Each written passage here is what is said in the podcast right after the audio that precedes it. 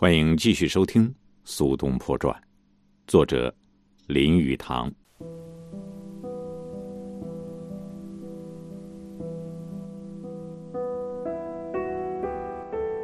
苏东坡被流放到海南岛的时候，已经是六十岁的老人了。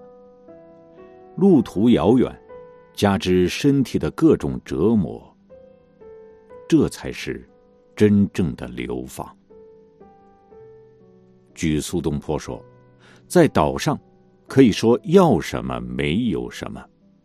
他写道：“此间食无肉，病无药，居无室，出无友，冬无炭，夏无寒泉。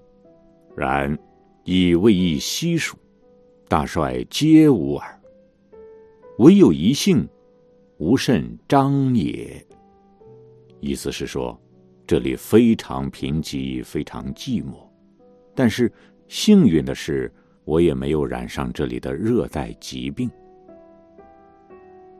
苏东坡那不屈不挠的精神和达观的人生哲学，也不许他失去人生的快乐。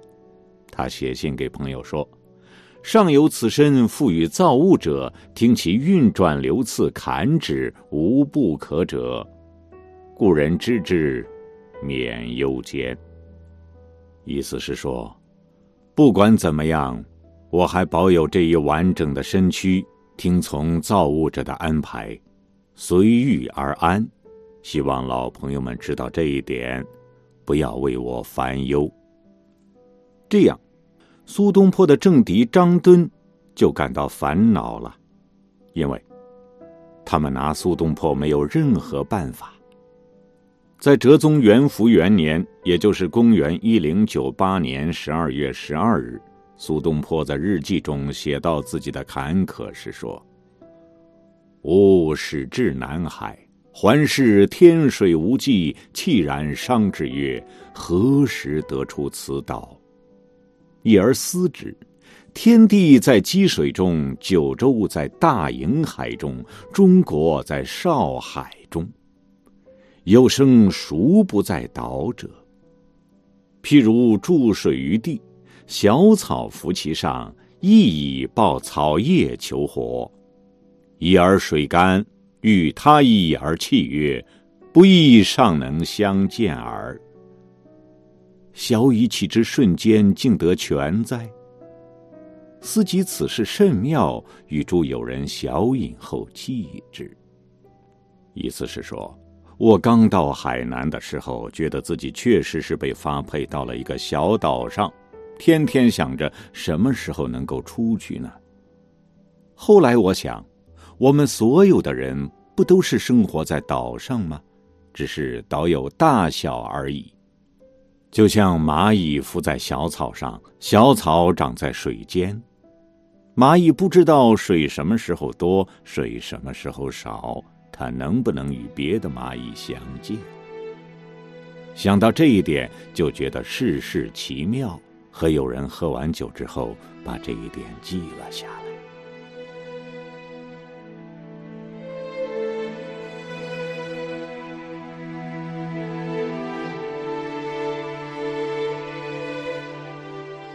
苏东坡也许是固执，也许真是克己自治，至少。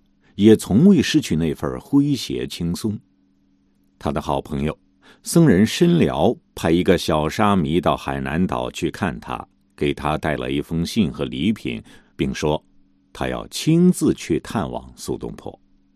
苏东坡回信说：“某到贬所半年，凡百粗浅，更不能细说。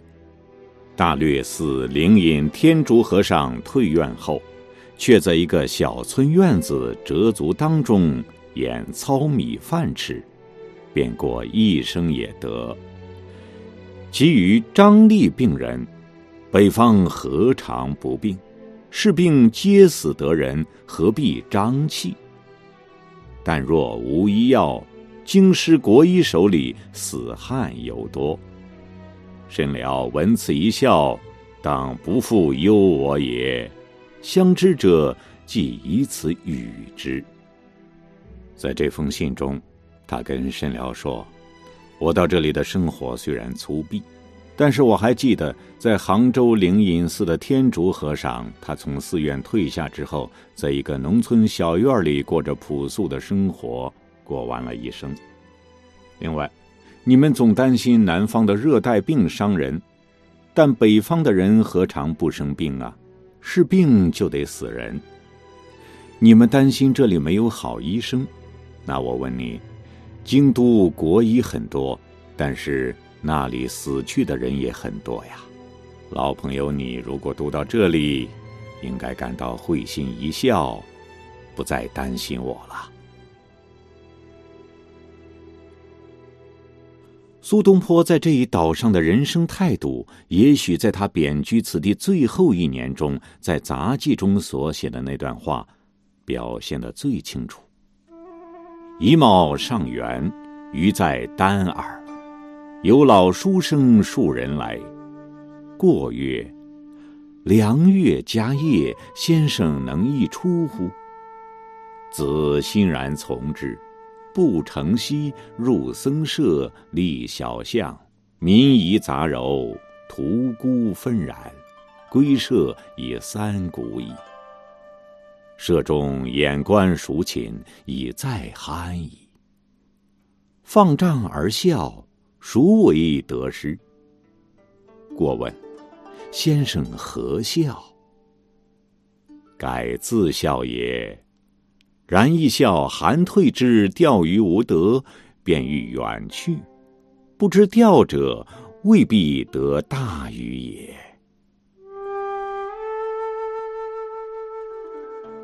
苏东坡以平淡的笔调记述了乙卯年的元宵节之夜，他在儋州的时候，有几位老朋友过来。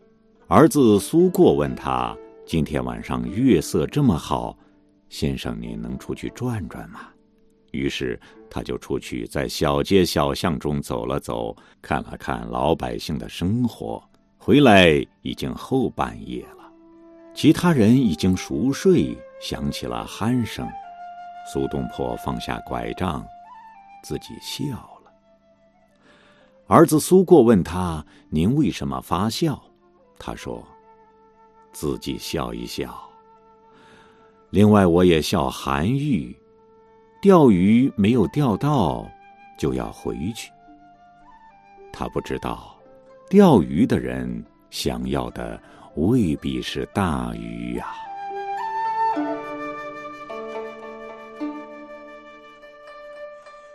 苏东坡有一次对他的弟弟子由说：“我尚可以陪玉皇大帝，下可以陪悲田院乞儿，在我眼中，天下没有一个不是好人。现在，他就和默默无名的读书人匹夫匹妇相往还。和这些老实人在一起，他无需乎言语谨慎。”他可以完全自由，可以以明示本色示人。他从来没有一天家中没有客人，若是没有人去看他，他会出去看邻居，像以前在黄州一样，他与身份高、身份低的各色人、读书人、农夫等相交往。闲谈时，他常常是席地而坐，他只是以闲谈为乐。但是他也愿意听别人说话。他带着一条海南种的大狗乌嘴，随意到处游逛。和村民在槟榔树下一坐，就畅谈起来。庄稼汉被他渊博的学识说懵了，只能说：“我们不知道说些什么。”苏东坡说：“那就谈鬼。好，告诉我几个鬼故事吧。”那些人说，并不知道什么有趣的鬼故事。苏东坡说：“没关系，随便说你听到的就行。”后来，苏过告诉他的朋友说：“若有一天没有客人来，他就觉得父亲好像不舒服。”就这样，苏东坡在海南岛这个地远天偏的地方，过着如此平淡的生活。然而，他的那群政敌小人还不想让他安静消停。绍圣三年是迫害老臣最为严重的一年，在绍圣四年快到旧年除夕的时候，两个元佑大官在十天之内先后死亡，情况可疑。在春天，那两个官员的子女也遭到了监禁，老太后的秘书也被处了死刑，所有遭贬谪的官员都又调遣地方。那年夏天。遭到调遣的官员之中有苏子由、秦观、郑侠。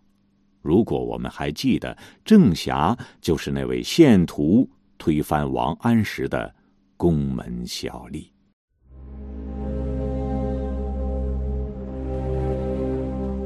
三月，神奇的道士吴复古又在海南岛出现，和苏东坡住了几个月。他带来的消息是。朝廷派董必来视察，并报告受贬谪的大臣的情况。如果有必要，他会再弹劾起诉。那个时候，儋州隶属广西省。最初，朝廷打算派吕生清到广西。对苏氏兄弟来说，吕生清一来，他俩不死也要脱层皮。但是，曾布和另一个官员劝阻皇帝。说吕生清必不能从公禀报，必致激起私仇大恨，那样朝廷就是超乎极端了。这样一劝，吕生清被改派到了广东，董弼被派到了广西。果然不出所料，董必找出了纰漏。他说苏子由强占民房，雷州太守后代罪臣，并善于照顾。于是，太守遭到了撤职，苏子由被改派。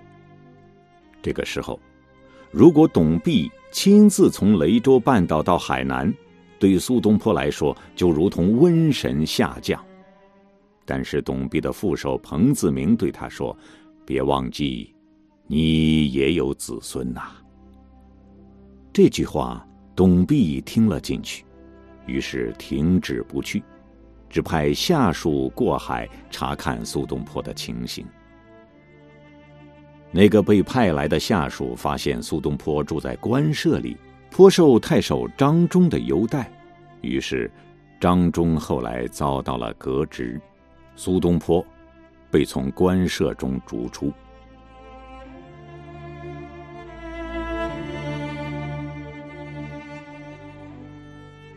接下来。苏东坡必须用仅有的一点钱搭一个简陋的住处。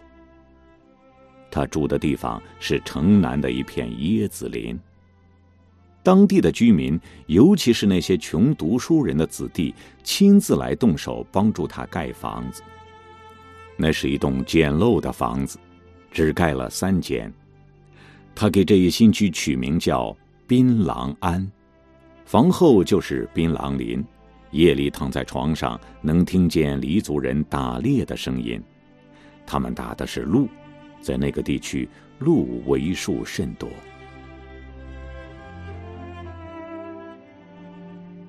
苏东坡很少恨别人，但他至少不喜爱董弼。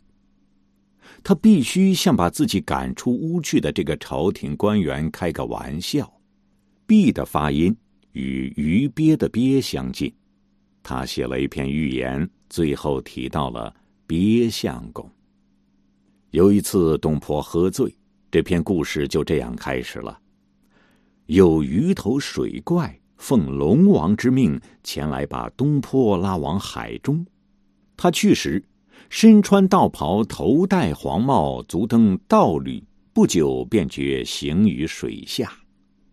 忽然雷声隆隆，海水沸腾，强光一闪，他发现自己已经站在水晶宫中了。像传说中的一样，龙宫中有好多的珠宝、珊瑚、玛瑙，真是金宫点缀，琳琅满目。不久，龙王盛装而出，二宫女随侍。苏东坡问有何吩咐？不久。龙后自屏风后出来，递给他一块绢，有十尺长，求他在上面写诗一首。对于苏东坡而言，再没有比作诗容易的事。他在绢上画了水国风光和水晶宫的霞光瑞气。他写完诗，各水中精灵都围着看，虾兵蟹将莫不赞美连声。鳖相公这时候也在场。他迈步走出，向龙王指出东坡诗内有一个字是龙王的名字，应当必盛会。龙王一听，对苏东坡大怒。苏东坡退而叹曰：“到处被鳖相公这厮坏掉了。”